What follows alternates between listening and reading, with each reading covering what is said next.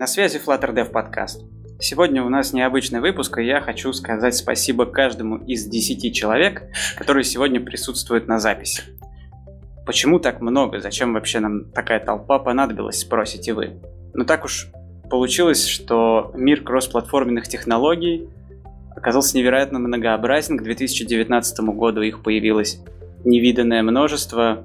И сегодня мы попытались собрать представителей практически каждой из актуальных сегодня технологий в одном выпуске, чтобы разобраться в этой теме еще лучше, еще глубже, основательнее, потому что мы с вами на протяжении всех последних выпусков обсуждали только Flutter, поэтому сегодня а, мы ставим целью своей окунуться поглубже в этот мир, пообщаться со специалистами, которые действительно в этих технологиях разбираются, и расширить свой кругозор максимально. Настала пора представиться. Я буду называть технологию, и вы, те, кто в этой технологии как раз разбирается, те, кто ее сегодня представляет, представьтесь, расскажите пару слов о себе. А, итак, ну, начнем, наверное, с Flutter, потому что у нас сегодня традиционно сразу три человека представляют Flutter. Это я, ваш покорный слуга Сатуров Евгений из компании Surf. Это Артем Зайцев, также из компании Surf. Привет, Артем. Привет. И Саша Денисов. Да, всем привет, как обычно, я тоже здесь, Александр Денисов из ЕПАМ. Это были ведущие, которых вы уже не первый раз слышите в подкасте, а все остальные, по большей части, кроме Саши Ефременкова, который представляет какую сегодня технологию? А, я представляю технологию C++, если ее так можно назвать технологией. Вот. И, в общем-то, у меня тут есть рядом коллега, который представляет тоже технологию C++, я так понимаю, но уже в некотором другом его понятии, а именно понятии э, Qt, некоторого кроссплатформенного C++ фреймворка. Да, Сергей? Всем привет, да, меня зовут Сергей Лагнин. Я работаю в компании 2GIS последние 3 или 4 года, и мы пишем Android-приложения с использованием фреймворка Qt и Kumail. Э, но еще у нас сегодня целых два человека из React Native. Так, э, всем привет, меня зовут Евграфов Денис, э, я из компании Bosfor, разрабатываем приложение кроссплатформенное на iOS и Android для бронирования билетов на автобусы. Привет всем, меня зовут Саша Федоров, компания CFT, я фронтовый разработчик, не так давно стали разрабатывать под React Native, вот не так давно еще и испробовали это на продакшене. И есть еще представитель Xamarin. Да, всем привет, меня зовут Максим Бианов. Работаю в Минске в компании Pump Systems. На Замарине пишу порядка четырех лет. Сейчас также занимаюсь пресейлами и архитектурой приложений. По части PWA у нас сегодня Привет, привет, друзья! Да, представляю прогрессивные веб-приложения сегодня я, Максим Сальников, работаю в норвежском офисе компании Microsoft и углубленно изучаю и копаю тему PWA. Ну и теперь уж точно последний, Kotlin Native. Всем привет, меня зовут Роман Яцина, я работаю в компании Revolut. Мы, к сожалению, Kotlin Native пока в продакшене не используем, или не к сожалению, но я буду его сегодня представлять, поскольку последние два года очень э, за ним активно слежу и пытаюсь разобраться, куда бы его можно приткнуть. Возможно, кто-то из вас знает Романа по докладу на Мобиусе. Ты ведь со своим коллегой, по-моему, вместе выступал на одном из прошедших. Да-да-да, это было в, кажется, 17, как раз вот два года назад, это, собственно, то, с чего а, я и начал знакомство с Kotlin Native, и после того доклада мы даже на тот момент очень большой research проводили, вот, и с того момента было жалко забрасывать, и сейчас мы поддерживаем репозиторий и постоянно обновляем, смотрим, что в Kotlin Native изменилось, так что вот такая вот у меня история с Kotlin Native. И мы перейдем к новостному блоку. Сегодня есть про что рассказать. Не так давно вышла новая версия Flutter SDK и Dart. Так уж получается, что они выходят теперь парочками. А, Артем, Саш, расскажите, что вообще теперь появилось во Flutter? А, там на самом деле даже появилась не новая версия 1.9, а прямо сразу практически 1.9 hotfix 2. Потому что как вышла 1.9, там что-то пошло не так. И в стейбл только уже захотфиксованная. Ну, ну, кстати, такая же ситуация была и с предыдущей версией. Ну, а если пройтись по, собственно, новиночкам, то, ну, я думаю, начнем с Дарта. Собственно, Дарт обновили до 2.5, и на самом деле добавили, ну, не так много всего, как в предыдущих версиях, зато крупненько. Например, появилось две фичи в превью, это кододополнение, код completion на основе ML, на основе TensorFlow Lite, если не ошибаюсь. Э, выглядит круто. Мы даже уже немножко пробовали. По ощущениям, вроде даже помогает, то есть код дополнения стал реально круче и реально лучше подсказывает. Саш, Денис, ты не пробовал еще? Ну, а я на самом деле сам обновился только вчера. Вот. И да, вроде подсказ хорошо, но я прям как бы внимательно именно подсказкам не уделял э, внимания. Вот. Но, судя по тому, что написано, вроде да, действительно круто. Должно быть, надо внимательнее поковырять. Вот, вторая фича, которую добавили, опять-таки, пока еще в превью, это Dart FFI. То есть возможность запустить сишный код из дартового кода. Собственно, как я помню, эту фишку довольно много просили, ну и вот теперь она начинает появляться в Дарте. Да, а. слушайте, ну ML для автодополнения кода это что-то новенькое. По-моему, такого применения машинному обучению еще не видывал свет. Вообще, на самом деле, э, продукты компании JetBrains, насколько я помню, тоже частично используют обучаемую модель. Вот, и, в общем-то, они также делают автодополнение несколько по-умному. Так что это, в общем, тоже не первая попытка. Посмотрим, на самом деле, как оно будет дальше, потому что сейчас кто знает. Еще немножко улучшили выражение для констант, и, собственно, возможность их объявить. Раньше это было какие-то простейшие типы, сейчас даже немного похоже на всякий метод, который можно объявить константы. Например, добавили там ифы для списков и форы. Теперь их можно в константах объявлять. То есть раньше их можно было использовать там в контексте, там вставляя виджеты. Теперь можно заранее задавать сразу как константы. Да, да, да. То есть они расширили функционал констант. Прям так неплохо. Ну и по поводу Flutter, который уже, как мы знаем, обновился даже до хатфиксов. А, наверное, самым таким крупным и интересным является то, что веб репо теперь деприкейтед, и его слили основную ветку. Значит Собственно, это что теперь вебом можно пользоваться?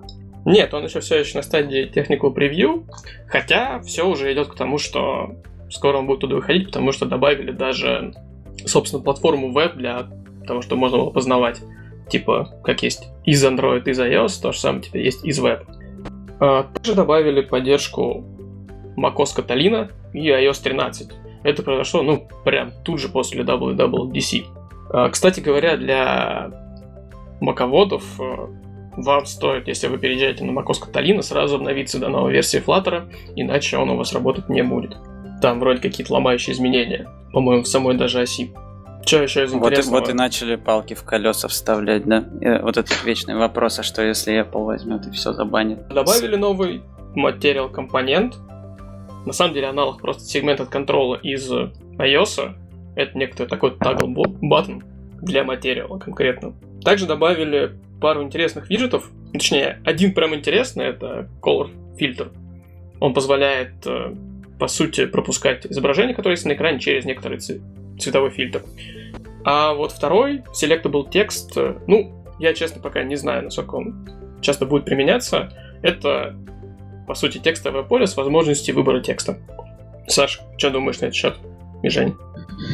У меня есть подозрение, что они начали закапываться в какие-то слишком такие подробности. И очень много высокоуровневой реализации какой-то пишут. Какие-то виджеты такие узкоспецифичные. Ну, Но... опять, это, мне кажется, не они пишут, это уже пошли PR, потому что если зайти в релиз-ноты, собственно, самого обновления, там просто овер туча всего, что там слито просто PR-ами. Главное, я думаю, что все это дело развивается, они стабильно практически каждый месяц, может быть, там чуть реже выкатывают какие-то апдейты, и молодцы. В общем, это, это лучше, чем если бы они по полгода не могли зафиксить какие-то э, элементарные вещи.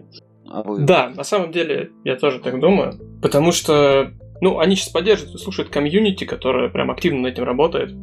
Собственно, по-моему, они как раз спросили поддержку биткода на iOS, и в этом обновлении ее, по-моему, даже включили. То есть э, есть одна из таких issue э, во Flutter, это поддержка WatchOS, и теперь мы стали на шаг ближе. К этой и поддержке. там не только WatchOS, там еще и Apple TV, по-моему, блочились тем, что биткод не поддерживается. Возможно, возможно. Я, честно говоря, сейчас прям так не в курсе. Ну, из мелких они сделали поддержку по дефолту Kotlin и Swift в проектах, то есть при создании проекта у вас по умолчанию теперь будет на нативной стороне Kotlin на Android и Swift на iOS. Ну, вообще давно так... пора. Это было странно, что это не было сделано. Причем это была официальная рекомендация всегда включать эту поддержку, потому что потенциально это помогло вызвать, э, что некоторые плагины переставали работать, которые использовали поддержку этих, мере, Swift. Вот, поэтому давно пора было это сделать, мне кажется. Да, я согласен. Самого это немножко напрягало. А, вот. Еще такая фича, которая наверное, помогает разработчикам, это то, что, как говорят, сам еще, честно, не пробовал, а что сообщения об ошибках в логе стали гораздо информативнее и понятнее. Они вроде подкрутили там вывод стек-трейса и всего остального. Теперь это не будет такая конечная штука, как было раньше. А ты сейчас про те ошибки, которые прям на этом красном экране смерти отображаются прямо в приложении или нет, на нет, логах, нет, которые в студии? Я в консоли в логе говорю. Вот, про красный экран смерти, но это скорее из опыта, мы просто его сейчас меняем на свой, представляем.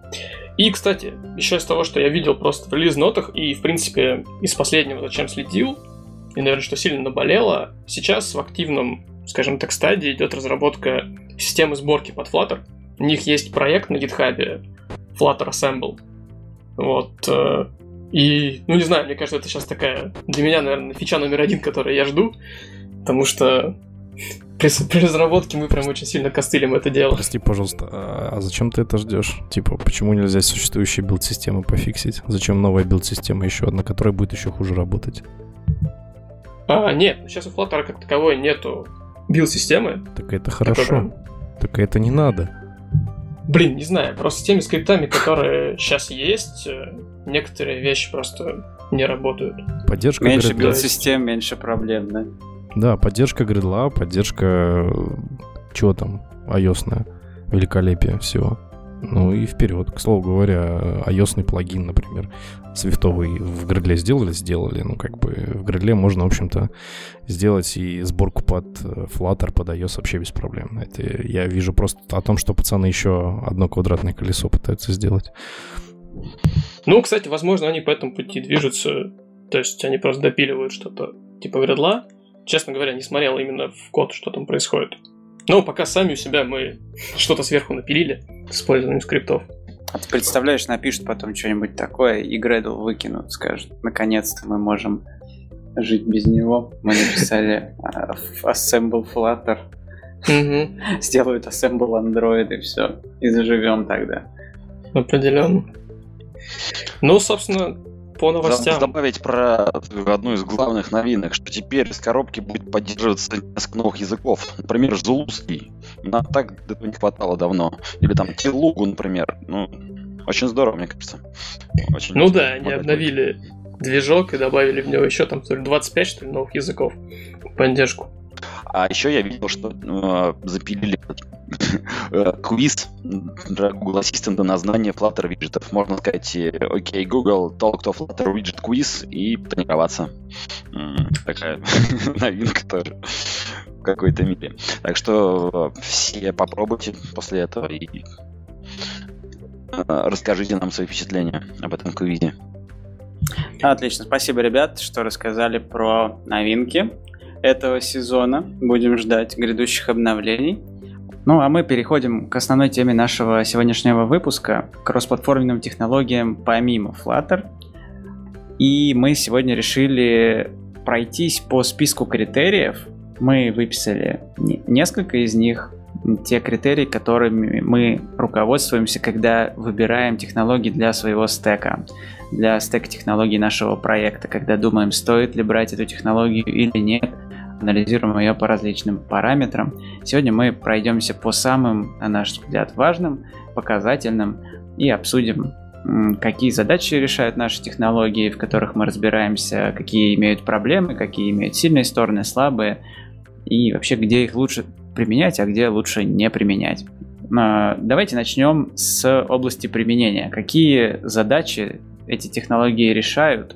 Потому что кросс-платформа это такое очень общее слово, за которым кроется достаточно много разных комбинаций. Какие-то технологии позволяют э, параллелить вообще почти все. И UI, и бизнес-логику. Какие-то только бизнес-логику. Какие-то там э, лучше использовать только для UI.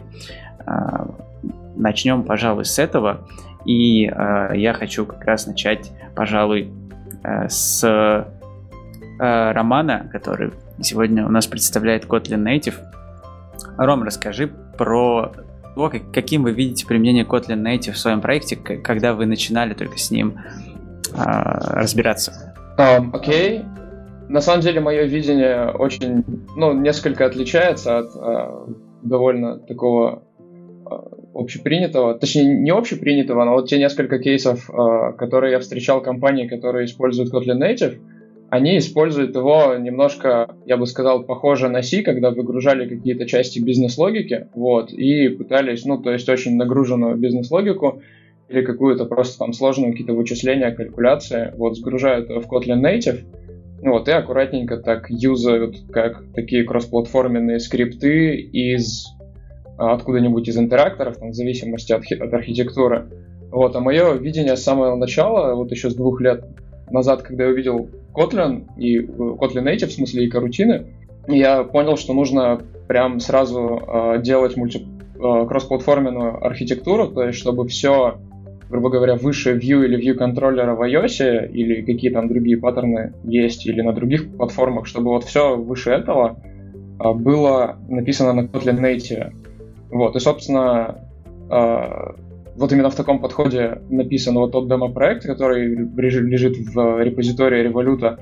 То есть там написан условно там самая примитивная activity там на Android на Kotlin и какой-то самый примитивный э, view контроллер на Swift написан. Вот, и они оттачат в себя уже Kotlin Native презентер, который на карутинах идет через тоже там кроссплатформенную библиотеку Ктор, идет как бы в интернет, распаршивает, там для сериализации и десериализации уже есть кроссплатформенные библиотеки. Вот, я еще буду пытаться туда персистентность подключить, потому что, по-моему, какой-то аналог SQL туда uh, уже или что-то похожее зарелизили, вот, и вроде бы тоже можно пользоваться. Вот, ну то есть, если кратко, грубо говоря, все, кроме все, кроме непосредственно того, что связано с view отображением, будь то XML или какие-то классы э, view. Хотя, э, на самом деле, на том же Kotlin Native можно писать на Kotlin, можно писать, например, view контроллеры, вот, но их нельзя написать один раз на две платформы, как, например, на Flutter. Их придется написать на Kotlin, но на Kotlin написать view контроллер для iOS, а на Kotlin написать как бы там Activity там, для Android. Вот, то есть можно Kotlin использовать, э, в принципе, для всего уже. То есть обходиться полностью без Swift, вот, и написать iOS-приложение. Вот, но чисто Kotlin Native пока а для Vue там никаких решений нет и, и пока не предполагается. Вот Слушай, ну звучит, зв- звучит так, как будто бы это хорошая технология для того, чтобы реализовать какую-то суперсложную логику, которую просто слишком дорого, да и бессмысленно писать дважды и дважды тестировать, отлаживать. Да даже если это автотесты, все равно это время. Например, какие-нибудь э, умные парсеры, э, какие-то алгоритмы. Ну, в общем, все, что связано, я думаю, с алгоритмами, так или иначе, потому что от платформы это совершенно никак не зависит. Это вполне может ну, это, это, это, это да, это один из кейсов. Один из кейсов, и с другой стороны, как бы абсолютно идеально, на мой взгляд, подходит писать э, довольно средней сложности или там простые приложения, просто как бы Vue один написано один раз или использовать на стороне там Vue какой-нибудь фреймворк для отображения, а, грубо говоря, presentation, интеракторы, там, репозитории, вот это вот все там network layer, сериализация, десериализация, персистентность, вот это все один раз на Kotlin написано. Вот. И э, самый огромный плюс в этом в том, что карутины, они, в принципе, они дают возможность работать в кроссплатформе с асинхронностью. И, в принципе, на уровне, который, я думаю, достаточен для большинства приложений. Угу. Саш, э, расскажи, пожалуйста, про плюсы. Как у себя применяете их вы, и какое видишь ты место вообще в, в современном приложении для того, чтобы облегчить жизнь разработчиков и избавить их от необходимости писать одно и то же дважды? Ну, а, у меня на самом деле несколько специфичный домен э, применения C++ кода, но в целом я могу так слегка сам рассказать касательно того, где применяется, да, касательно именно слоя архитектурного того, где его можно взять. Вот, а, собственно, в основном и в целом а, использовать, конечно, его в случае а, бизнес-логики и в случае различного рода репозиториев.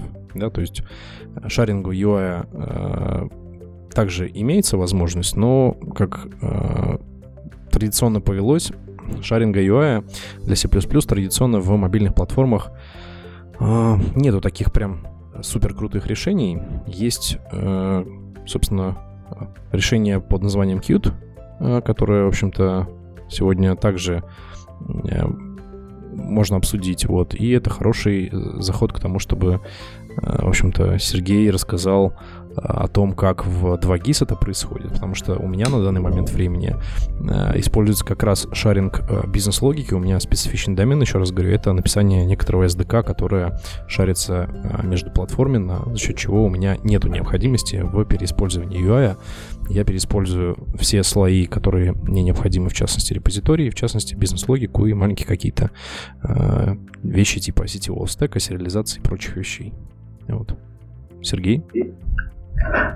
Ну, смотрите, Qt это на самом деле просто фреймворк, поэтому, естественно, он унаследует все то, что сказали уже. Да, да. А, у, нас, у нас тоже есть э, кусок бизнес-логики, который шарится между платформами на там, чистом C++.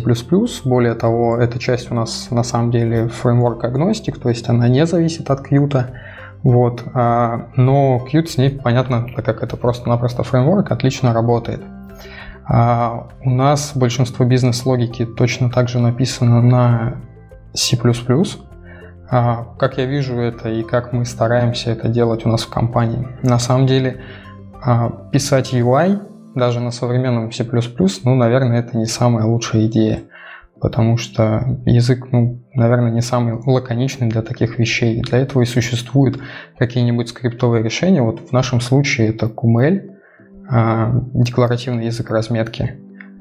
А, некоторые вещи мы пишем на C++, я имею в виду в плане UI компонент, но обычно это какие-то вещи, которые реализуются один раз, и после этого часто переиспользуются. То есть это не касается там какой-то там конкретной зеленой кнопочки, а именно целого компонента.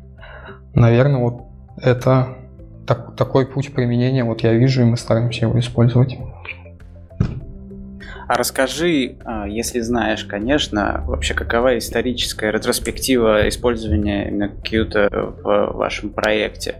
Я так понимаю, что это решение было принято ну, уже достаточно много лет назад, наверное, на самом старте.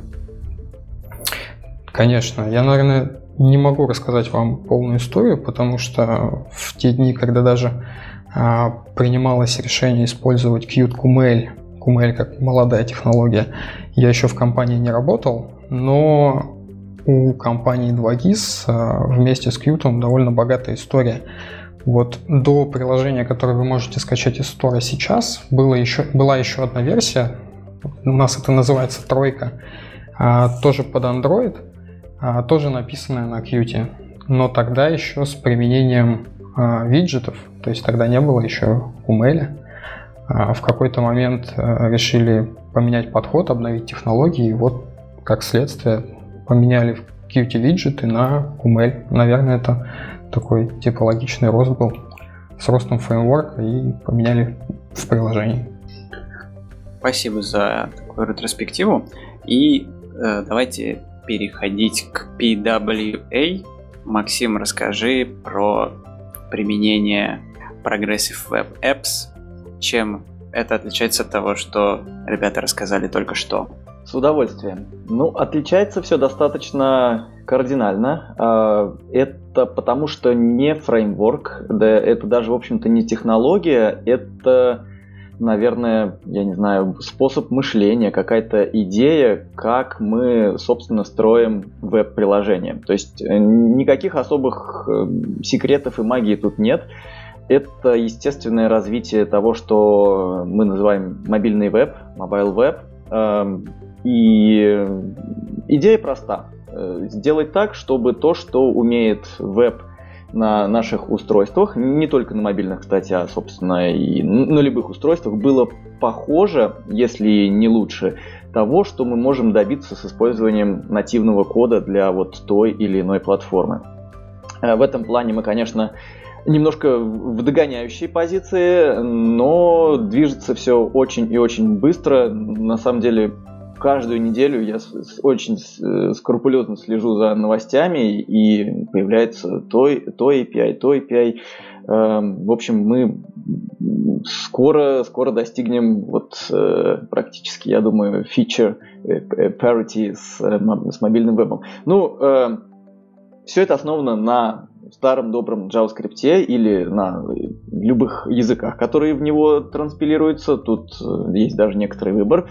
Э, в качестве UI у нас старый добрый HTML и CSS со всеми своими плюсами и минусами. То есть тут вот э, с UI, в общем-то, как раз э, особых вопросов нет. То есть это веб. Э, я думаю, множество разработчиков знает, как его готовить, как его готовить правильно. То есть тут, к сожалению, у нас нет возможности использовать ну, совсем, совсем уж нативные э, компоненты, но, в общем-то, задачи такой и нет. Область применения — это пользовательские приложения. То есть, э, э, ну, спектр супер широкий. Если хотите примеров, есть э, вот из, из тех компаний, которые на слуху, есть прогрессивные веб-приложения для Uber, Pinterest, Lyft, э, Starbucks, AliExpress. В общем, это вот э, ну, Twitter, собственно. Сейчас Twitter это тоже э, не, не просто веб-приложение, а прогрессивное веб-приложение. Эм, ну и ограничения, ну, наверное, если вам вот на конкретном устройстве нужен ну, полный доступ э, к хардверным каким-то особенностям, полный доступ к железу там на каком-то битовом уровне, наверное, это не подойдет. Э, если вам нужна полнейшая какая-то производительность, вот, э, наверное, веб тут еще с нативным кодом сравнится далеко не по каждому пункту. А, а все остальное, ну, в принципе, все, что можно реализовать с помощью веб-технологий, можно очень грамотно упаковать в то, что мы сможем назвать прогрессивным веб-приложением. Главная идея в том, что мы используем э, чистый веб, чистый э, JavaScript без какой-либо обертки. То есть э, раньше для достижения примерно того же мы использовали Cordova, PhoneGap, какие-то JS to Native фреймворки. Сейчас у нас есть чистый веб, который поддерживается нативно, ну, уже сейчас, на данный момент можно сказать, что на любых платформах, ну, может быть, кроме совсем каких-то экзотических, ну и, конечно, мы э, супер старые версии здесь исключаем. Вот. Поддерживается везде на нативном уровне чистый JavaScript на уровне операционной системы. Это, это мне кажется, интересное развитие для очень большого количества типов приложений. Смотри, у меня к тебе два вопроса. Практически все то время, когда ты рассказывал об особенностях PVA, у меня в голове и были эти слова Кордова, Ionic, очень это все напоминало, особенно то, что касается отображения UI. Во-первых, вот первый вопрос касается как раз этого. В чем вообще отличие а, того и этого? Потому что и Ionic принято приводить в пример как технологии, которые уже сто лет назад свое отжили и мало кто ими теперь пользуется. Э, и второй вопрос – это чем, в чем прогрессивность? Ну, чем PVA отличается от обычного веб-приложения, особенно с точки зрения пользователя? Как ему вообще понять, что он зашел в Твиттер, и он не просто на сайте, да, а он в PVA. Что у него есть такого, чего нет у обычного веб-приложения? Суперские вопросы. Постараюсь быть максимально кратким. Я с удовольствием бы рассказал и на тот вопрос э, часовую, двухчасовую лекцию и на другой, но понимаю, нас, нас много, поэтому буду супер краткий. Итак, чем отличается от, вот скажем так, предыдущего поколения э, подходов, э, предыдущего поколения подходов к тому, как мы строим аппы на основе веба? Первое это то, что нам не нужны больше плагины для доступа к каким-то интересным железячным вещам той или иной платформы. У нас есть чистые JavaScript API, и, собственно, все. Никаких больше рапперов нам не нужно. И как следствие из пункта номер один, нам, собственно, не нужно теперь э, вот то самое приложение, которое нам нужно идти и закачивать в сторы. Собственно, а, у нас э, сторы приложений, магазины приложений из э, нашего процесса просто выпадают. То есть они нам просто не нужны. То есть это обычное веб-приложение, которое теперь можно при желании взять и установить на устройство. И вот сразу мы, собственно, перетекаем к ответу на второй вопрос, как пользователь может понять, что это приложение прогрессивно. Во-первых, а, буквально пару слов о том, почему, собственно, название такое прогрессивное веб-приложение. Это не какое-то там э, не, не, то, что связано с прогрессом, технологиями и всем таким. Нет, это не, не какие-то высокие слова, это очень утилитарный термин, э, просто означающий, что мы используем тут подход, который называется Progressive Enhancement, прогрессивное улучшение. Э, ну, собственно, как я думаю, большинство, да, нет, не большинство, а все фронтендеры знают, о чем речь, и мы к этому давно привыкли. Мы запускаем наш код, наш э, код в браузерах, в целом зоопарке браузеров. Э, миллион версий, миллион операционных систем, там, в общем, миллион э, всего того, что может повлиять на то, запустится этот код или нет. Поэтому, ну, скажем так, э, как правило, наше приложение, оно уже достаточно так богато декорировано разными проверками на наличие того или иного API, того или иного метода, то есть мы с этим знаем, как жить. Ну и, собственно, э, в прогрессивных веб-приложениях эту идею мы развиваем, наверное, еще дальше, потому что еще больше у нас э, разброс эм, возможностей, ну и разброс устройств, он постоянно эм, увеличивается. То есть все это э, про progressive, это про progressive enhancement. А теперь, что, собственно, это дает пользователю? И да, э, как узнать, что это прогрессивное приложение. Тут браузеры стараются помогать, и мы, как разработчики, тоже можем чуть-чуть, э, чуть-чуть намекнуть. Ну, во-первых, про браузер. Вот сейчас последние версии э, Chrome и, соответственно, последние версии Edge бета. Если вы эм, следите за новостями, то, наверное, знаете, что, я не знаю, примерно полгода, может быть, назад э, Microsoft принял такое революционное решение переключить движок э, браузера Microsoft Edge на Chromium. То есть, по большому счету, под капотом будет э, единый движок рендера UI, единый движок JavaScript со всеми своими плюсами и минусами. Мы можем обсуждать их очень долго. Так вот, сейчас в, адресном, в адресной строке, это называется Omnibox, этот элемент э, интерфейса, в стабильной версии уже появилась такая достаточно заметная кнопочка, которая потом через 5 секунд превращается в иконочку с надписью Install. То есть э, уже какой-то намек пользователю на то, что угу, вот вроде бы мы что-то там запустили, что-то .com. Самый простой пример это вот, который у легко прямо протестировать прямо сейчас lodash.com, вы все увидите, поймете, о чем речь. А, и, собственно, в главном браузерном меню, вот в этих вот в трех точечках, которые распахиваются, там тоже появился пункт install и, собственно, название вашего приложения.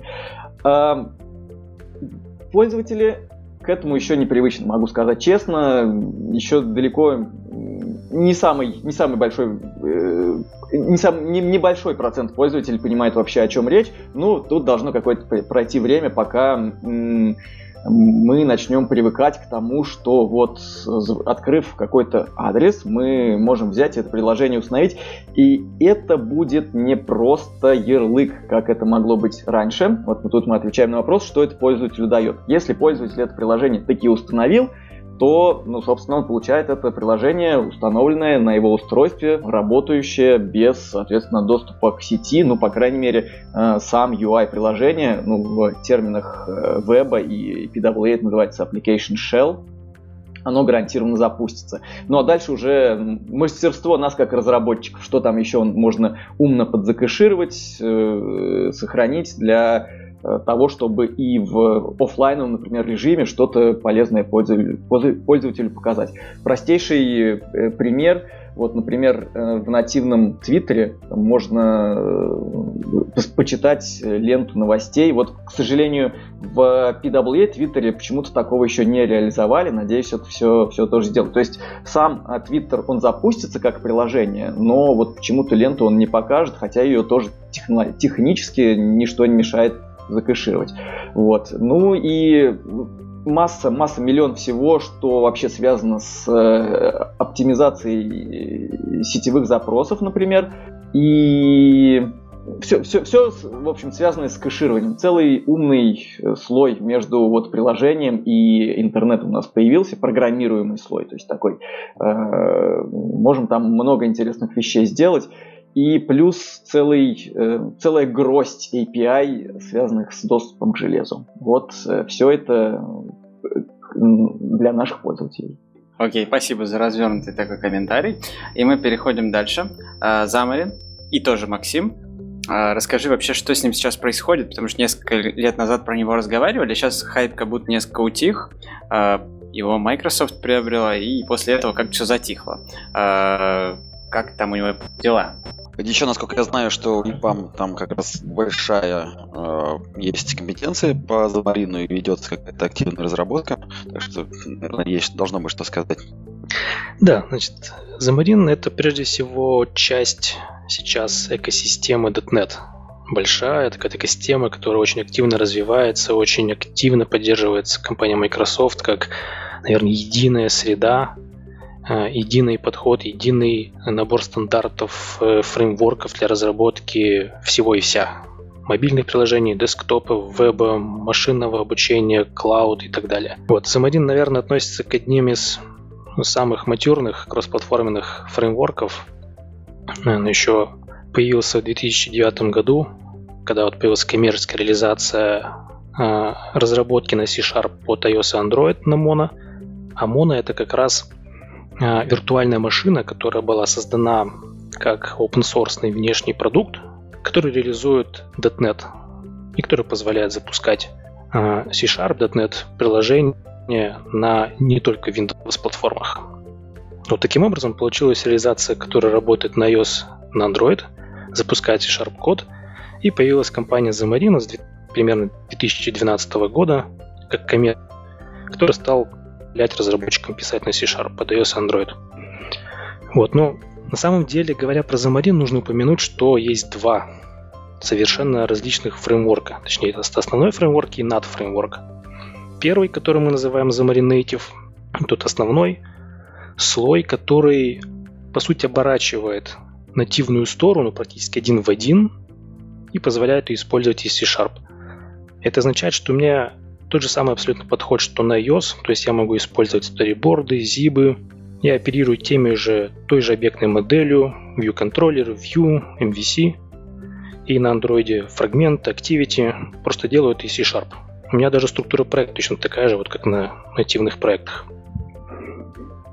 И второй фреймворк, который построен вот на базе этого Xamarin Native, это Xamarin Forms. И часто на самом деле эти два подхода сильно путают. Вот второй позволяет не только шарить код, бизнес-логику, инфраструктуру, то есть все, что не связано с конкретной платформой, а вот то, что платформ-агностик, он еще и позволяет использовать ZAML, декларативную разметку, для построения единого UI. Ну, это вот уже максимально близко вот к этим нашим э, альтернативным кроссплатформенным подходам для нас, замаринщиков, как вот э, React Native либо Flutter. И вот он уже позволяет максимально шарить ассеты между iOS и Android. Что сейчас происходит, мне кажется, просто Замарин подошел от максимальной что матюрности к такому состоянию, когда основные проблемы решены и началось такое экстенсивное развитие. Есть фишки, которые малозаметные, которые добавились э, в этом году. э, Microsoft интегрировала на Android тулы D8 R8, которые улучшают сборку Android-приложений. Вот сейчас акцентируется, вот как раз э, внимание уделяется э, нативному iOS. Вот, и очень активно развивается именно Xamarin Forms, поскольку именно этот фреймворк э, допускает такой наименьший, что ли, порог входа именно в Xamarin. Особенно если у разработчика есть опыт э, работы на WPF, то есть десктопная разработка на XAML, или какой-нибудь Windows Phone, то вот Xamarin Forms это вот прям прекрасно. Это очень знакомый environment, знакомые подходы. Просто появляется еще iOS Android как платформа. Отлично. Я думаю, самое время переходить к React Native. Саш, Денис, расскажите э, ваше видение React Native. Я думаю, что мы уже переходим к технологиям, которые более или менее похожи друг на друга, в отличие от тех, с которых мы начинали. Ну, я могу начать. React Native это, наверное, промежуточное такое решение между нативным и вебом. То есть нативно получается быстрее, веб медленнее, что-то посередине это React Native. А, наверное, самый большой плюс это то, что он пишет на JS. JS разработчиков много, вход в приложение в разработку быстрый. А, React тоже не очень сложный и такой наверное, большой плюс, что разработать на нем можно быстро. Но так, так как JS все, пога, все поглощающие, то можно делать сервисы целиком на JS. То есть э, Back Node.js, э, React Native, Web React, закрыть это еще UI-тестами, которые на JS, э, потому что Appium это получается такой селениумский сервер, и вот одна экосистема JS. Ну, конечно, цена за эту кросс-платформу получается, что JS уже достаточно старенький, он не всегда оптимальный, не всегда быстрый, но, в принципе, достаточно качества можно придерживаться. У нас в компании React Native это, наверное, ну, вообще в компании есть отдельная разработка на Android и iOS, но не всегда получается сфокусировать э, ресурсы ну, на, на всем, на что хочется. Ну в, этом, в этой нише, э, получается, можно использовать React Native. Ну и, э, Артем, расскажи, наверное, про Flutter совсем кратенько, в двух словах, на тот случай, если вдруг выпуск включит человек, который хочет сравнить как раз какую-то другую технологию с Flutter и ничего про него раньше не слышал. Ну, если совсем кратенько, то ну, Flutter это такая же кросс-платформа и даже мультиплатформа. Он целится не только на мобилке, но и на веб, десктоп, embedded и, возможно, даже Vir. Ключевое отличие от того же React, да, и там Xamarin, то, что он имеет собственный движок под капотом и не использует нативные элементы, а просто рисует такие же. Логику мы пишем и, в принципе, код пишем на языке Dart. Ну и для взаимодействия с некоторыми платформенными фичами, например, с какими-то сенсорами, мы должны использовать, скажем так, небольшие мостики, некоторые, некоторые API под названием канала. Собственно, почти все, скажем, уже большое количество таких кейсов работы с сенсором или платформенным API покрыты плагинами. Ну и, в общем-то, наверное, все, если говорить вкратце. Я думаю, что э, следующим критерием, который важно рассмотреть, будет, во-первых, порог вхождения в технологию, и, во-вторых, формирование команды. Тем из вас, кому приходилось сталкиваться с наймом и вообще формированием команды разработки, думаю, будет это интересно обсудить, а самое главное, об этом интересно будет послушать тем, кто выбирает технологию для своего стека, потому что это очень немаловажно. И давайте примерно в том же порядке. Начнем с Kotlin Native. А, Ром, как с этим дела? Вообще, ну, я так понимаю, что человек, который знает Kotlin, знает и Kotlin Native, или я не прав? В целом, да, Kotlin Native сам по себе как бы тот же самый Kotlin, просто зарестрикченный, ну, то есть очень многих там лип не будет. Вот, по поводу по поводу хайринга, плюс-минус так же, как Kotlin, я могу сказать, что сейчас очень сложно найти человека, который согласился бы писать на Java. То есть вот у меня опыт собеседования как бы такой, что все прям напрямую спрашивают, многие даже уходят из-за того, что как бы нету Kotlin а, со своих компаний, вот, но я бы не сказал этого про Kotlin как бы native, потому что про него очень мало народу в принципе знает, вот, про порог вхождения, то есть если, если писать с тем же подходом, который, например, предлагаю я, то есть писать как бы мультиплатформенную архитектуру, я бы сказал, что тут порог довольно высокий, потому что очень мало пока сейчас темплейтов. Все как бы темплейты, примеры, статьи, они описывают очень примитивные варианты. То есть там банальные hello world, которые синхронно там какую-нибудь строку одну показывают или там что-нибудь блокирующее выкачивают.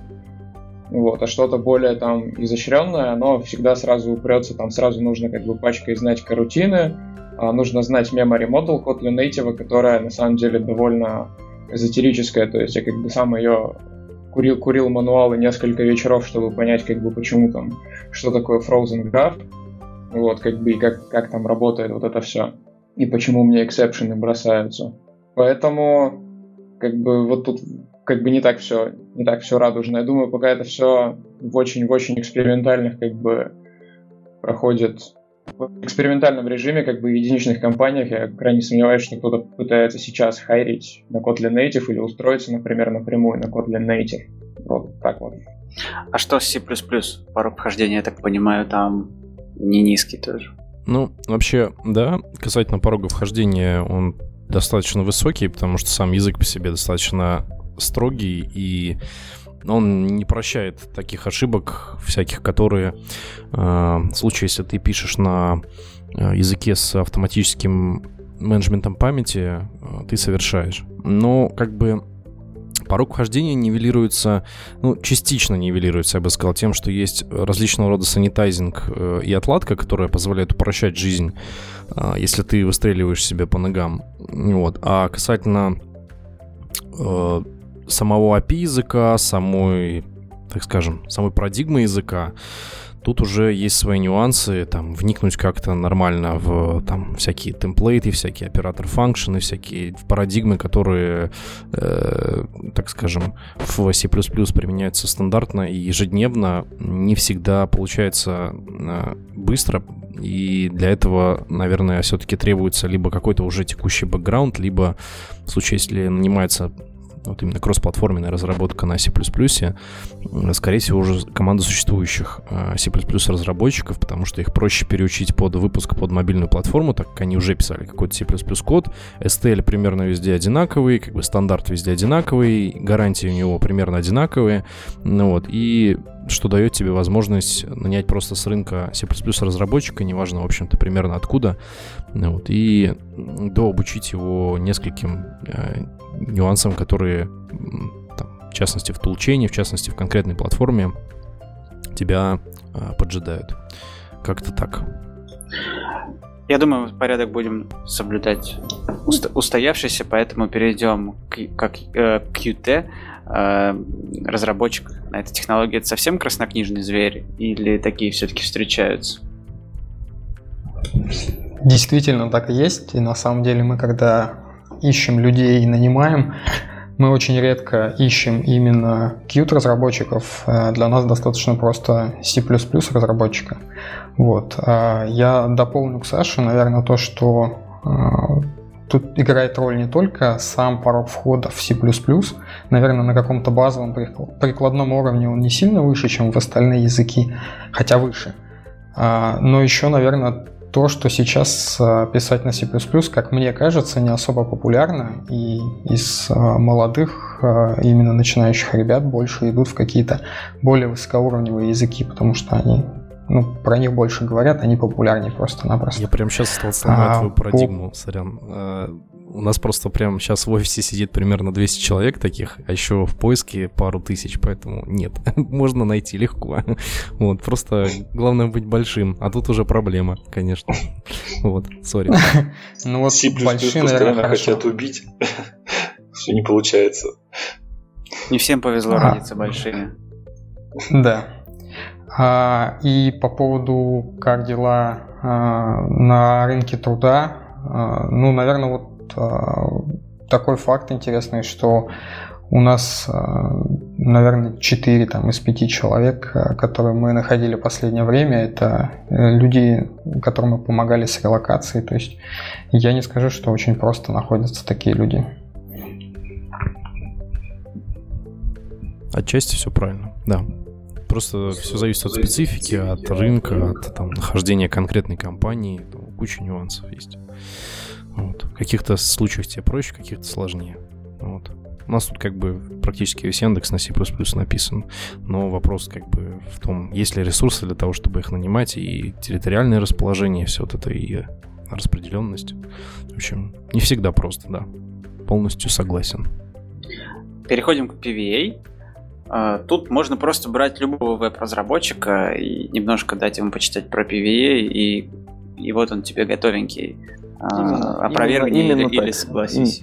А, ну, я, я бы чуть-чуть уточнил не веб-разработчика, а, скажем так, фронтендера. И действительно, так как э, JavaScript по количеству разработчиков э, идет на первом месте с таким с хорошим отрывом от любых других языков, то проблем на рынке труда с этим нет. И тем более, если, ну, как правило, у бизнеса уже есть э, какое-то веб-присутствие, то есть э, какая-то фронтенд команда или э, какие-то договоренности с э, компанией, которая делает фронтенд, уже есть. Поэтому тут, в общем-то, ничего изобретать не надо. Те же самые фронтендеры изучают новые API, изучают какие-то best practices и вперед, в общем-то, получается кроссплатформенное приложение. То есть тут все, все отлично. На очереди Замарин. Расскажи, как дело обстоит с порогом хождения туда, что нужно знать для того, чтобы стать Замарин разработчиком, и что делать, если тебе нужна команда со знанием этой технологии. Угу. Ну, на самом деле, видно, что крайне нетипично видеть, чтобы к нам в Xamarin приходили из нативной разработки, то есть кто-то, будучи iOS разработчиком, Android девелопером, стать замаринщиком, ну, особого, наверное, смысла нет. Потому что вот в таком случае порог будет крайне высоким. Потому что надо изучить особенности другой платформы, а кроме этого еще .NET со всей инфраструктурой, экосистемой, ну, пакетами, фреймворками. Поэтому такого практически не видно. Вот. Другое дело, мы обучаем дотнетчиков с хорошим бэкграундом, особенно если есть опыт на Windows разработке или Windows Phone, то примерно за месяц full-time менторства замаринчиков можно так отрастить. И таким снова особнячком стоит Xamarin Forms. И видно, что, в принципе, Microsoft очень много внимания этому уделяет и использует Xamarin Forms как такой entry в Xamarin разработку, как такой билет входной. Потому что действительно с единым UI намного проще стартовать и тут же получить там одним билдованием сразу два приложения работает на iOS, на Android. Вот. Но, опять же, не так просто изучить, потому что для дотнетчиков это изучение Mac, одновременно работа на винде, это две мобильные платформы. Кроме того, Xamarin поддерживает не только мобильные платформы, порой еще надо сочетать разработку под десктоп, иногда еще и с клаудом интегрироваться. То есть очень большой скоп накапливается. Вот. И, наверное, это становится таким фактором, который создает дефицит и на рынке труда. Порой проще получается готовить студентов, ребят, которые вот активно изучают .NET, и мы им предлагаем, а не хотите ли попробовать именно мобильной разработке и углубиться в Xamarin. Вот. Порой так получается проще. Вот. Ну, также решает релокация.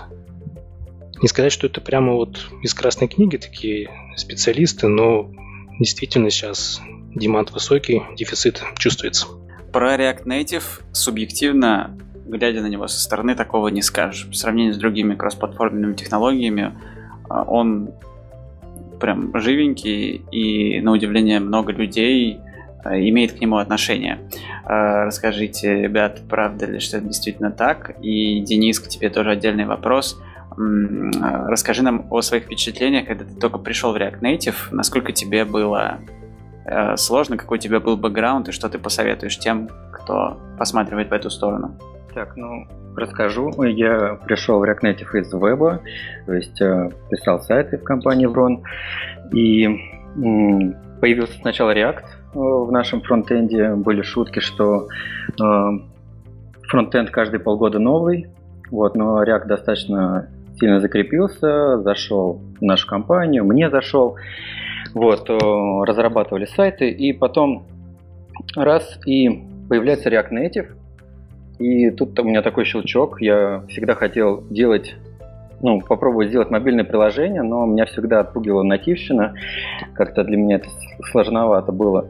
И тут я такой, так, то есть я на своем стеке могу написать мобильное приложение, круто. И у меня тогда была как раз карта стрит-арта города, и я попробовал сделать мобильное приложение, ну, для своего такого проекта, пэт-проекта. И буквально там, я не знаю, за неделю я его сделал, подал там на конференцию РИФ нашу воронежскую, там заняли мы с ней, с этим приложением первое место, поэтому, ну, для меня это был такой вот быстрый скачок в эту технологию, и потом я уже перешел из компании вот в текущую компанию и разрабатываю сейчас мобильное приложение. Э, Еще разрабатываю несколько своих тоже пэт-проектов, помогаю чужим, поэтому порог хождения, мне кажется, очень такой низкий для ну, тех, кто занимается вебом. То есть, по сути, у тебя раньше были дивки, сейчас это там какой-нибудь view компонент. Э, вот, в принципе, так. И, ну, хотелось бы добавить, что у нас там последний ECMAScript там используется. Ну, то есть, э, вот стек технологий именно JavaScript, он такой достаточно топовый. И, наверное, к предыдущему хотелось бы добавить, что э, его React Native можно использовать как э, в нативных приложениях, я знаю, встраивать, так и нативные модули использовать в React Native. Ну, писать свои обертки, по сути, все крупные такие библиотеки, это какие-то обертки надо нативным. Поэтому ну, такое впечатление у меня. Кратко. Если есть какие-то вопросы, наверное, ответил бы. А, Саш, а у тебя как впечатление похоже? Э, и ну... также еще про формирование команды, потому что у вас, наверное, команда достаточно большая, и разработчиков React Native много. А, ну, у нас нет специализированной команды под React Native, это фронтовые разработчики, ну, потому что, а зачем? Это просто один из клиентов, как фронтенд. А, отличия от веба, наверное, минимальные. А если уже есть опыт выпуска приложения, то все нюансы уже разобраны, баги дополнены, там, описаны. И особенно, если человек пишет на JS, то скажем так, не выходит за рамки своих знаний, что для фронта, что под React Native. Поэтому, скажем так, если нет проблем с наймом фронтенд разработчиков, то под React Native не очень сложно найти разработчиков. Можно даже не искать специализированно под него, просто искать фронтовых разработчиков. Окей, и мы добрались наконец до Flutter. Тут я, наверное, от себя тоже пару слов хочу сказать. Сам Flutter выглядит заманчиво просто. Ну, создается впечатление, что порог вхождения в него настолько низок, как никогда раньше. Они спрятали всю сложность куда-то внутрь, э, нет каких-то безумных жизненных циклов, разных э, сущностей для работы с пользовательским интерфейсом, типа activity, фрагменты, вьюхи, все очень плоско, все однородно нет каких-то искусственных сложностей, связанных там, с тем, что мы не можем передать какие-то параметры в конструктор, потому что конструктора просто нет у Activity, и, и там для этого нужно использовать какие-то бандлы, интенты и прочие ну, вот эти вот суррогатные штуки. Там все по сравнению с этим предельно просто. Ты работаешь с э, сущностями языка и строишь интерфейс, но вместе с тем, когда ты начинаешь разрабатывать что-то сложное, тебе приходится расширять свои компетенции, потому что чаще всего, опять же, вот разработчик, в прошлом Android разработчик, пока что это так. И человек, который ну, весьма смутно представляет себе, что творится в iOS, например. Когда Flutter придет уже основательно в веб, я думаю, что все будет еще хуже, потому что надо будет иметь какие-то знания из этой сферы тоже. Они нужны не всегда, они нужны, когда возникают какие-то проблемы чаще всего, или там при сборке понимать, э, что ты меняешь и на что это влияет, и вообще. Э, и тут уже начинаются вот те самые проблемы, что тебе приходится еще стать чуть-чуть iOS-разработчиком, потом тебе придется стать чуть-чуть веб-разработчиком. Вот в этом кроется основная такая коварная э, западня, в которую можно попасть. Век живи, век учись, э, зато очень полезно так, если ты Android-разработчик и знаешь, что есть iOS-разработка, ну, надо идти углубляться, а так ты начинаешь с этим работать, и в любом случае тебе приходится разбираться, тем более, если ты работаешь в компании, где есть мобильная разработка, и где есть специалисты в этой области, всегда кто сможет помочь тебе и прокачать по конкретным вопросам. Ну и, кстати говоря, мне кажется, вот этот момент с тем, что, ну, в любом случае нужно немножко, немножко понимать даже то, как те или иные вещи работают на другой платформе, это, ну, есть в любой кроссплатформенной разработке, собственно, ну, возможно, кроме только PWA. В остальном я часто даже, когда гуглил что-то по Flutter, там, какие-то решения проблем со сборкой на iOS, там, с подписью, сертификатами или с чем-то другим, очень часто натыкался на, ну, примерно те же самые ответы, которые даже помогали мне там, с React Native, с Xamarin или с чего-либо другого. Ну, а, мы переходим к следующему пункту. Давайте быстро резюмируем, на каких платформах работают наши технологии, потому что от этого тоже достаточно много зависит. Начнем а, давайте с Flutter, потому что Flutter мы практически каждый выпуск это проговариваем. А, сегодня это решение исключительно для мобильных приложений, позволяет нам запускаться на Android, на iOS. Но завтра или послезавтра мы будем выходить уже в веб, становиться внезапно, ничего для этого не сделав, а, десктопными разработчиками. И в отдаленной перспективе даже на wearables устройства выйдем. А, интересно узнать, как дела обстоят в других технологиях. А, например, в том же React Native. Так, ну, в React Native Э, это iOS, Android в основном, а все остальное там Windows, э, телевизоры. Но мы лично не пробовали, но написано, что это вроде, вроде есть. Может, меня поправит Александр? Ну да, недавно же появилась... Э, ну, вообще подход React Native позволяет, наверное, во многие платформы собирать, потому что, ну, это такой компонентный подход, и со своим исполнением, поэтому вот недавно от Microsoft, официально вышла поддержка Windows. А, плюс он, помимо того, что ну, да, собирается Android iOS, он может собираться в вебовское приложение, то есть э, с таким же дизайном можно собрать э, HTML-ку. Ну, так скажем, сделать мобильную версию сайта, положить ее куда-нибудь. Ну, не знаю, ну, вот, наверное, самая популярная платформа он поддерживает. Угу. Теперь э, давайте про Xamarin обсудим то же самое. С Android и iOS все понятно, мы верим, что все работает. Как дела с другими платформами? Да, by design э, Xamarin это по сути обертка на API нативными, поэтому поддерживается как мобильные платформы, так и wearables, так и Apple TV, Android TV. Э, есть отдельный, отдельная обертка на десктопным Mac, macOS. Вот. Ну, что касается Windows, то физически так устроен .NET, что мы просто одни и те же сборки можем э, вызывать и с Windows стороны без изменений. Вот, ну, куда более таким особняком стоит там веб-часть. И крайне нетипично видеть, что Xamarin девелопер еще что-то пишет в вебе, там будь то WebAP, либо фронтенд для веба. Таких разработчиков уже, наверное, более привычно называть там full stack девелопер а в случае с Xamarin еще Mobile Full Stack.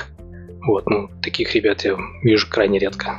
Хорошо, теперь про PVA. PVA, я так понимаю, что есть у тебя браузер, у тебя есть и PVA. Неважно, что под этим браузером у тебя лежит.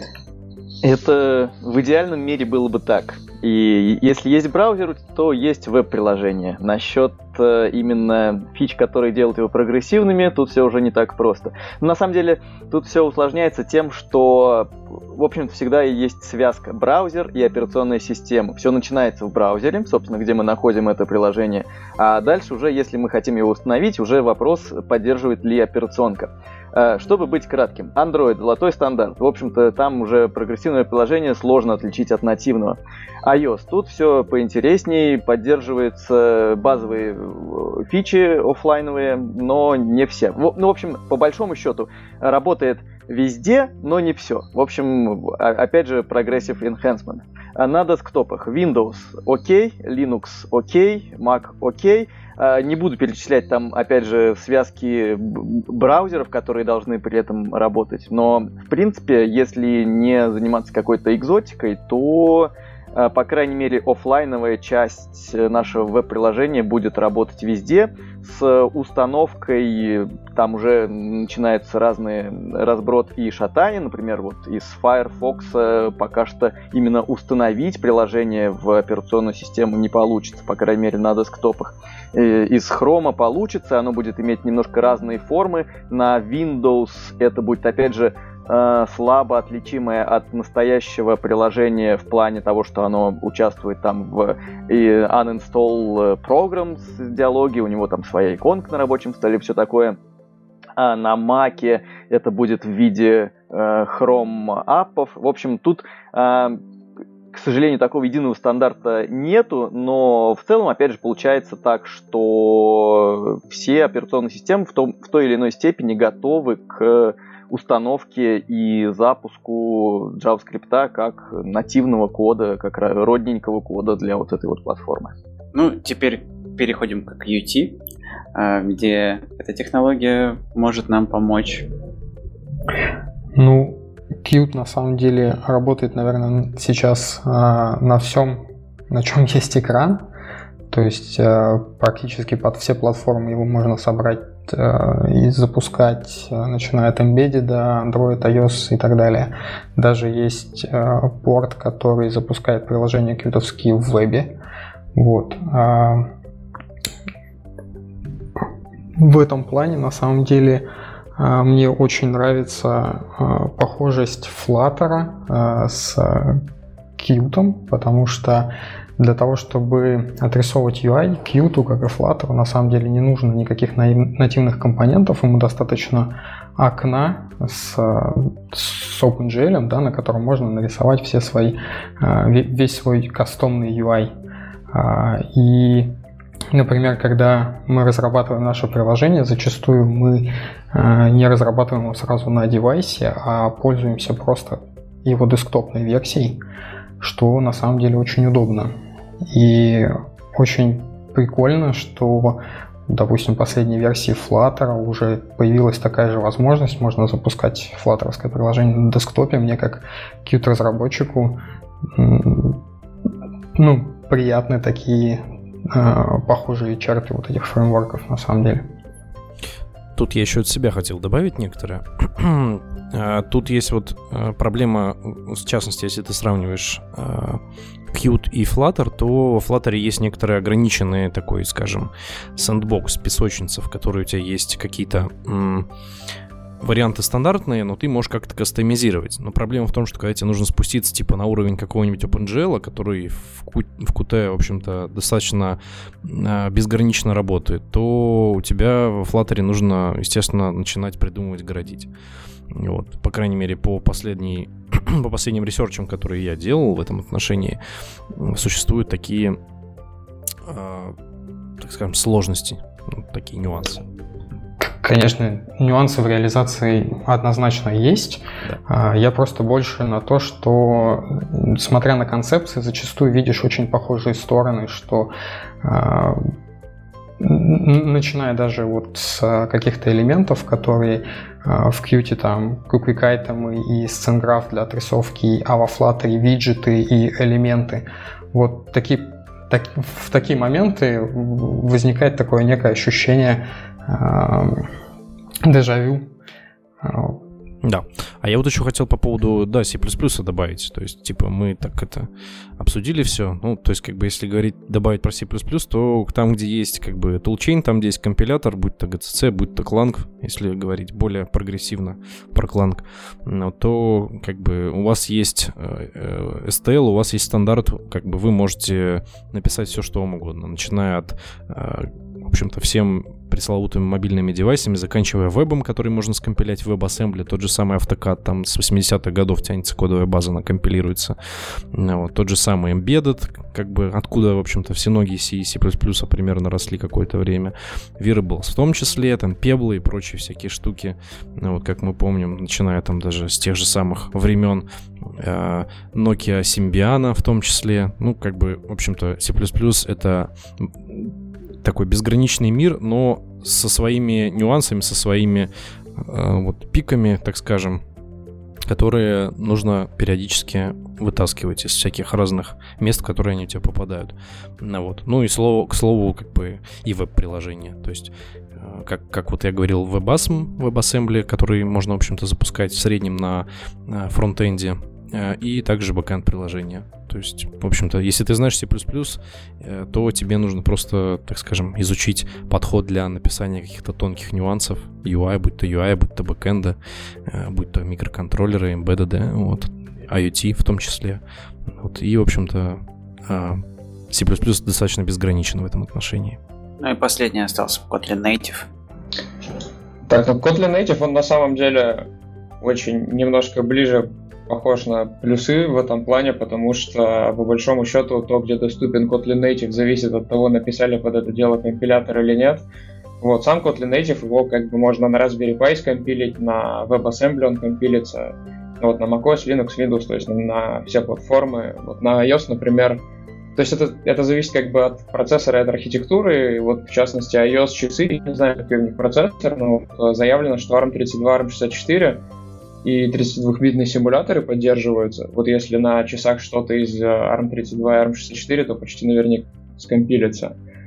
Вот. Но дальше уже начинаются как бы интересности. То есть если мы хотим использовать, например, а, ну, карутина, ладно, и какие-то там более или менее там библиотеки, чтобы шарить между, как бы, ну, чтобы полностью держать э, все над Vue, написанное на Kotlin, на Kotlin Native, Например, нам нужна библиотека, чтобы сходить там в интернет, это Ктор. А, для сериализации там тоже Ктор. Ну вот, и у них уже имплементация, они, понятное дело, там Ктора на Raspberry Pi как бы почти наверняка нет. На Vasm, который, ну, для... Это веб, веб-ассемблер, кажется. Веб-ассемблер. Для...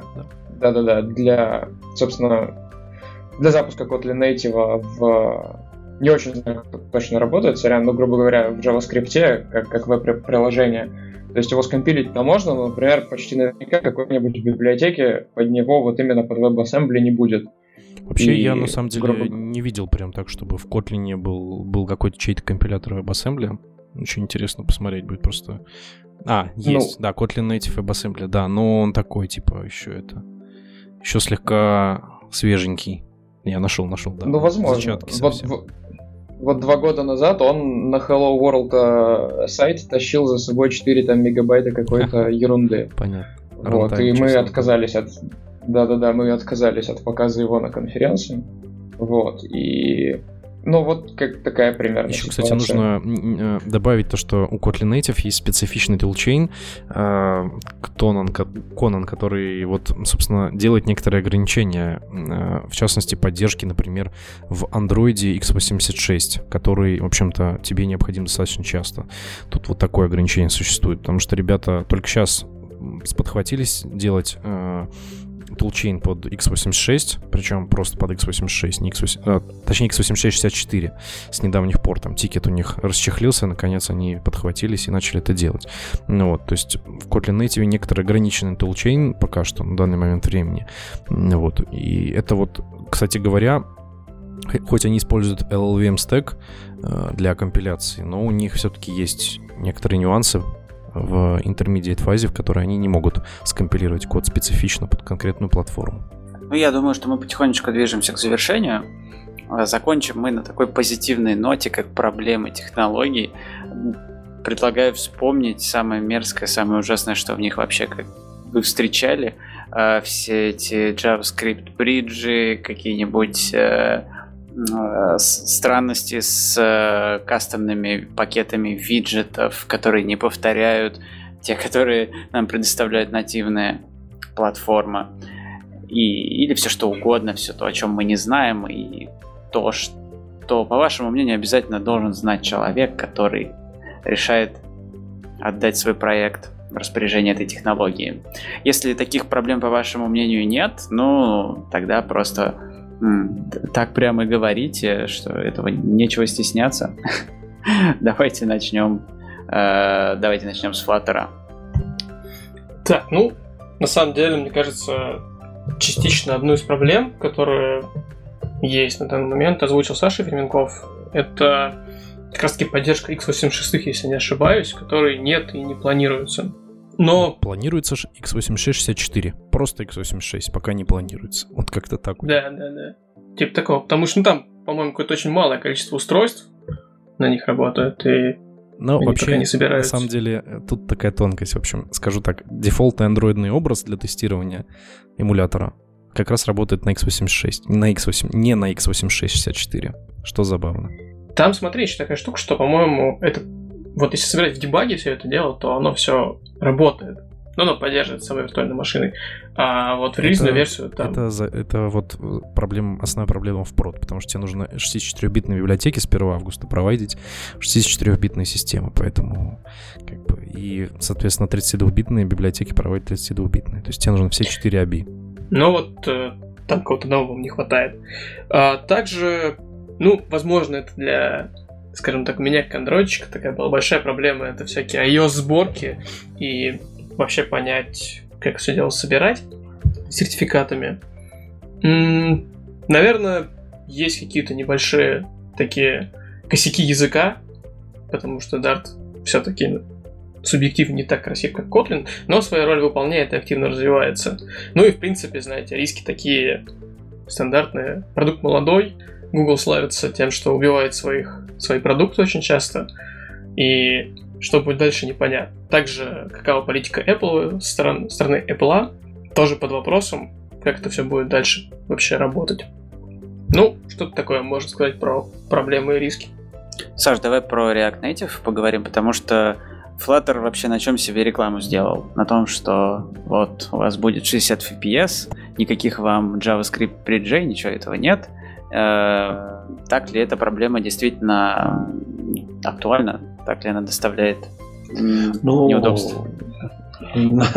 Проблема производительности, конечно, актуальна, потому что JS работает э, в JS-движке в отдельном потоке, ну и, соответственно, проблема как бы из самой архитектуры. Чтобы это все связать, э, требуется время, соответственно, лаги, плюс JS однопоточный и какую-нибудь, например, крутую анимацию сделать или маску в поле уже возникают проблемы как раз и из- из-за этой архитектуры. Из хорошего, недавно Facebook э, зарелизил новый, ну, в бете пока, новый JS-движок, э, Hermes он называется. Обещают по графикам, конечно, улучшение производительности, ну, в самой архитектуре есть ограничения на это улучшение. Надеюсь, конечно, будет лучше. А, наверное, и что мне не понравилось в React Native, это вот э, тулза у них есть Expo. Она, по идее, должна была жизнь сделать легче, но ничего подобного. Скорее, больше проблем принесла со своей магией и, и непонятными штуками. Ну а так каких-то принципиальных проблем не было. Конечно, есть нюансы на платформах. Вообще вся кроссплатформенная разработка это всегда нюансы на платформах. Там Android свои, у iOS свои. И, ну, это Stack Overflow, Stack Overflow позволяет сделать. э, Достаточно легко гуглится за счет популярности проекта. И, в принципе, ну, не критичные проблемы. Ну, будем считать, что так. Теперь давайте про Самарин поговорим. А, Я слышал какое-то время назад, что там были проблемы с э, тем, что не успевают обновлять виджеты э, и, в общем, не успевают поддерживать какие-то фичи платформ, которые выходят в новых версиях. Или какие-то да. есть проблемы более болезненные. Здесь нужно опять сделать пометку, что Xamarin на самом деле два, они крайне различны по экспириенсу разработки. То есть Xamarin Native Xamarin Forms. Если про Xamarin Native, то э, показательный был момент на конференции весной Microsoft проводил, э, когда показали кусочек кода, который строит там table э, layout на iOS там какой-то iOS 4, iOS 5, наверное, был. И спустя вот 8 лет запустили то же самое без изменений на iOS 12, и это все прекрасно заработало с более там улучшенным интерфейсом, вот то, как это выглядит сейчас. Просто потому, что Xamarin не создает никаких абстракций поверх платформы, просто напрямую использует API нативные. Этот крутой момент Xamarin и становится, наверное, основным таким поражающим фактором, потому что он ну, существенно усложняет жизнь разработчикам, потому что вот этот вот максимальный look and feel дается не бесплатно. Нужно быть экспертом в iOS, нужно быть экспертом в Android, нужно быть экспертом в .NET. Вот. Есть хорошее решение Xamarin Forms, которое активно развивается. И вот, наверное, в этом контексте, наверное, можно сказать, что есть виджеты, потому что именно здесь идет разработка декларативной в виде этих контролов, библиотеки этих контролов, что-то не успевается. Действительно, только сейчас появляется Collection View, который использует там recycle подход более эффективно. Не так быстро появляются новые виджеты. Но основная проблема форм — это скорее перформанс. С этим приходится мириться, это существенно замедляет приложение, поскольку формы — это не Flutter. У нас нет такого runtime прослойки, которая эффективно рисует UI. PWA. Тут все стандартные проблемы фронта, связанные с э, вот тем самым зоопарком браузеров, который э, поддерживает спецификации в разном объеме, иногда и понимаю их по-разному. Еще и умноженные эти проблемы на, в общем-то, то же самое с э, операционными системами. Там нужна поддержка с их стороны, которая разная в, разной, в разных формах. Вот. Ну, стандартные, скажем так, э, проблемы э, кросс-платформенности, когда нужно всегда с какими-то компромиссами связываться, что, возможно, вот эта часть не заработает здесь, возможно, вот это не заработает здесь, ну, точнее, ты точно знаешь, что эта работа здесь не будет, и ты уже должен принимать решение, устроит тебя вот такой вот компромисс или нужно перескочить на какое-то совершенно другое решение. Насчет самого страшного кошмара, ну, это было, собственно, тот период молчания со стороны Apple, когда вроде вот спецификация, например, сервис-воркера есть, она во всех э, браузерах основных уже реализована, а в Safari просто полный молчок, и единственный какой-то там маячок, это э, там это было написано в пятилетнем плане на разработку. Вот оно есть, то есть э, по большому счету для фронтенда это означало, что примерно никогда. Вот. Но на самом деле через год после этого заявления бах и зарелизили сервис-воркеры там в совершенно сыром виде, но все равно это был гигантский, гигантский просто скачок в плане доверия разработчиков э, этой технологии. То есть, ну все, последний э, крупный вендор сказал, что да, видимо, видимо, нельзя этого избежать, и начал потихонечку это все тоже в себя релизить. Сейчас самый, наверное, такой спрашиваемый, спрашиваемый вопрос – Э, задаваемый вопрос – это push-нотификации в том же самом iOS. Пока что вот э, про них даже и сигналов никаких нет. Будут ли они когда-нибудь, появятся ли они когда-нибудь или нет. Понятное дело, что проблема не техническая, а какая-то, видимо, бизнесовая со стороны Apple, пускать, не пускать. Вот, но пока что вот это, например, может быть блокером. Если вам нужны э, вот именно веб-пуш уведомления именно на iOS, ну тогда точно PWA в чистом виде точно не для вас. А, ну, нужно взять какой-нибудь раппер, например, вокруг вашего веб-приложения. Вот. Проблема стандартная. Совместимость, э, браузеры, платформы. Ну что, пора срывать покровы с Qt. Расскажи нам, почему, почему его не стоило использовать? Давайте, может, сначала Саша, а я потом скажу, что у нас все то же самое. И еще добавлю. Ты уверен, что хочешь этого? Давайте, я попробую. Ну, давайте начнем с того, что это C++, да? А, ну и как бы тут можно понять, да, что почему же очень много людей не идут разрабатывать э, на C++, а идут разрабатывать хотя бы на Java, э, которую уже сейчас воспринимают, в общем-то, или через 10 лет будут воспринимать как э, C++, э, который сейчас э, имеется, но, наверное, все стандартные проблемы языка C++, которые есть, в частности, высоких порог вхождения, э, некоторое количество э, фундаментальных э, придумок всяких создателей языка, не буду указывать точные имена, но как бы э, придумав э, темплейты, придумав э, как бы то, то, ту парадигму, в которой код генерируется в C++, ну, иногда приходишь в тихий ужас, особенно используя сторонние решения. Ну вот. Э, совершенно точно могу сказать, что с тулингом э, в C++ есть некоторые проблемы в зависимости от чудного дивного мира той же самой Java, Android. Вот. И э, C++ не стоит изучать, если ты не хочешь копаться с пониманием того, как аллоцируется память, как она работает, и пытаться вникнуть в близкую работу с железом, потому что в любом случае в какой-то момент времени у тебя стреляет, твой санитайзер тебе в хорошем, лучшем случае, если ты его используешь, говорит, что все плохо. Например, у тебя хип-буфер overflow, ты идешь курить томстон какой-нибудь, э, читать э, вообще откуда аллоцировано, в какой момент переиспользуемо, куда, там, не знаю, проезд по памяти какой-нибудь произошел.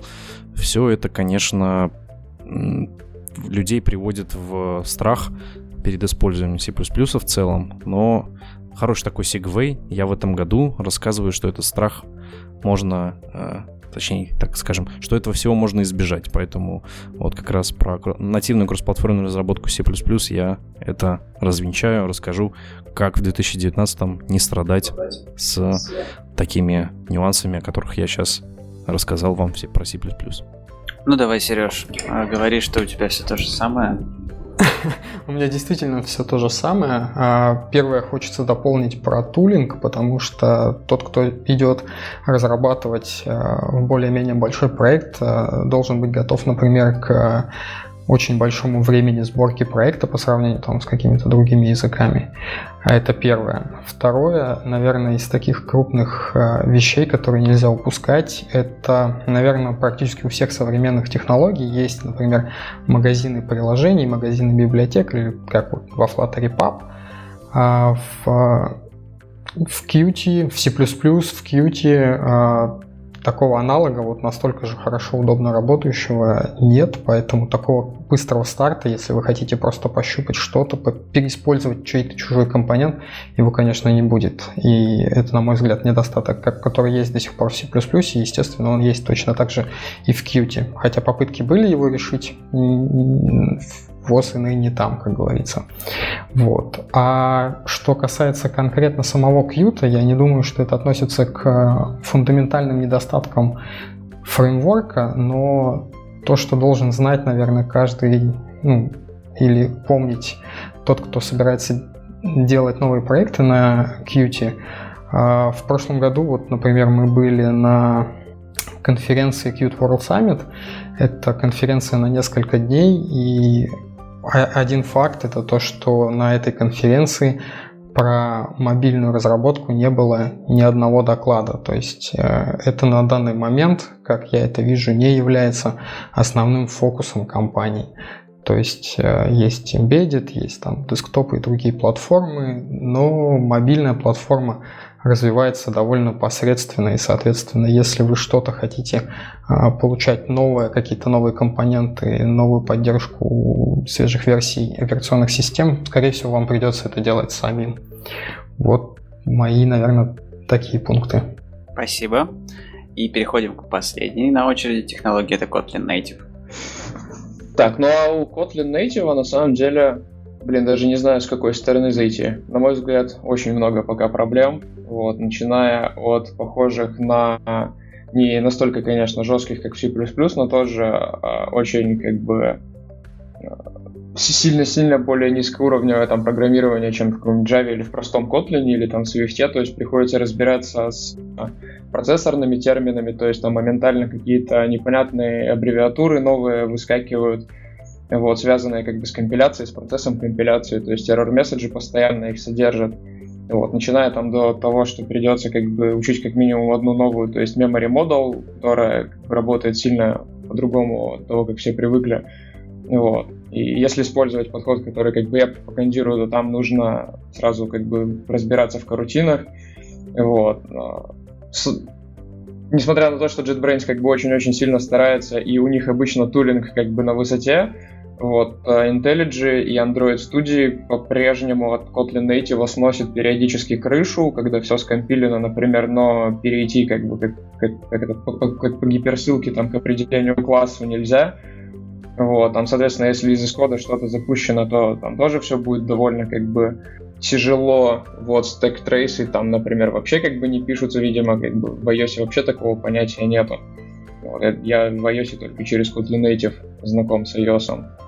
То есть, ну, очень-очень много всего, и как бы включая высокий порог вхождения. Да, вот а, последний момент, то, что я еще хочу отметить, то, что за последние два года все очень-очень сильно менялось, вплоть до, а, я бы сказал, ну, я некоторые, некоторые разы как бы фейспалмил, когда они там сначала условно сделали а, принцип один, а, несколько, а, три модуля, грубо говоря, common модуль, там iOS Android модуль, один Gradle файл, Потом они сделали один модуль 3 source сета, то есть вот они так вот туда-сюда, короче, тусуют. За последние два года я переписывал как бы вот этот вот а, проект, и, ну, вот этот вот темплейт раза три, и все три раза это было очень-очень больно, и по несколько дней.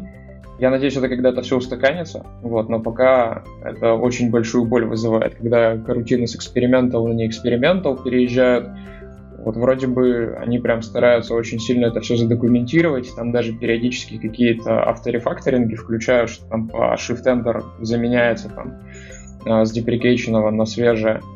Но по сравнению с обычной разработкой как бы под, не знаю, под, под Android, это все выглядит очень-очень дико и непривычно, и мне кажется, это очень большой порог для входа новичков и, в принципе, из других технологий людей. Что бы я бы добавил? Я, в принципе, на этом закончу, да.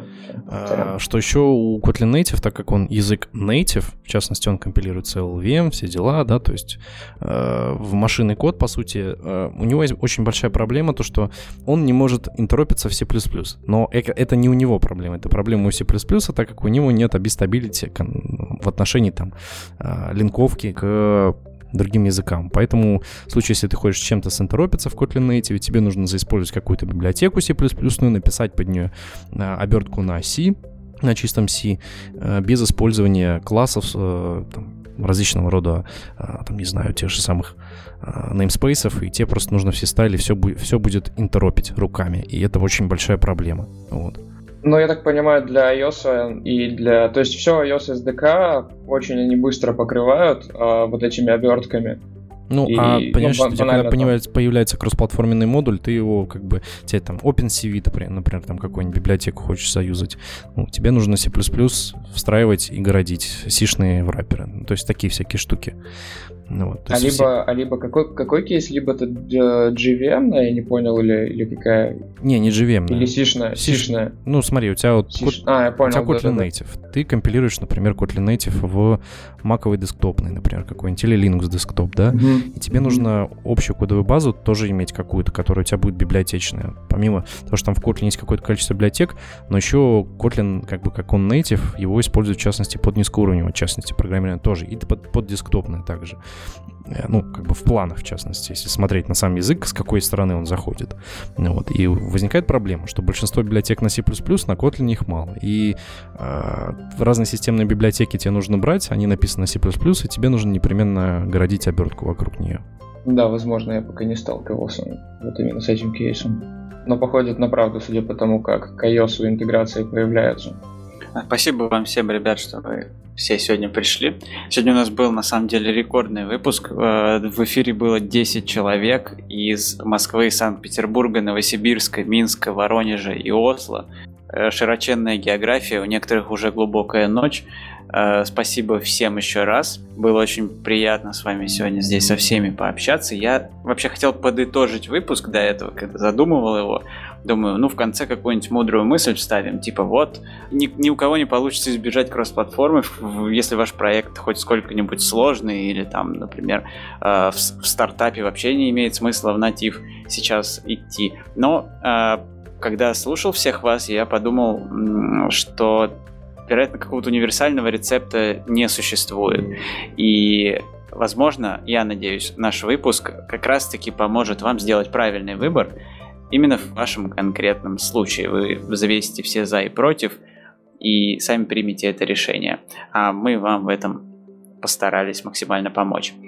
Э, всем спасибо, всем пока. Э, И отдельно, кстати говоря, попрошу э, чате подкаста написать, какая из технологий вам лично наиболее интересна, какая кажется наиболее перспективной. Это поможет нам э, понять, о чем стоит поговорить немного подробнее. Сегодня мы постарались все обижать обзорно. Всем пока. Пока-пока всем. Пока. Пока. До свидания. Пока. Пока.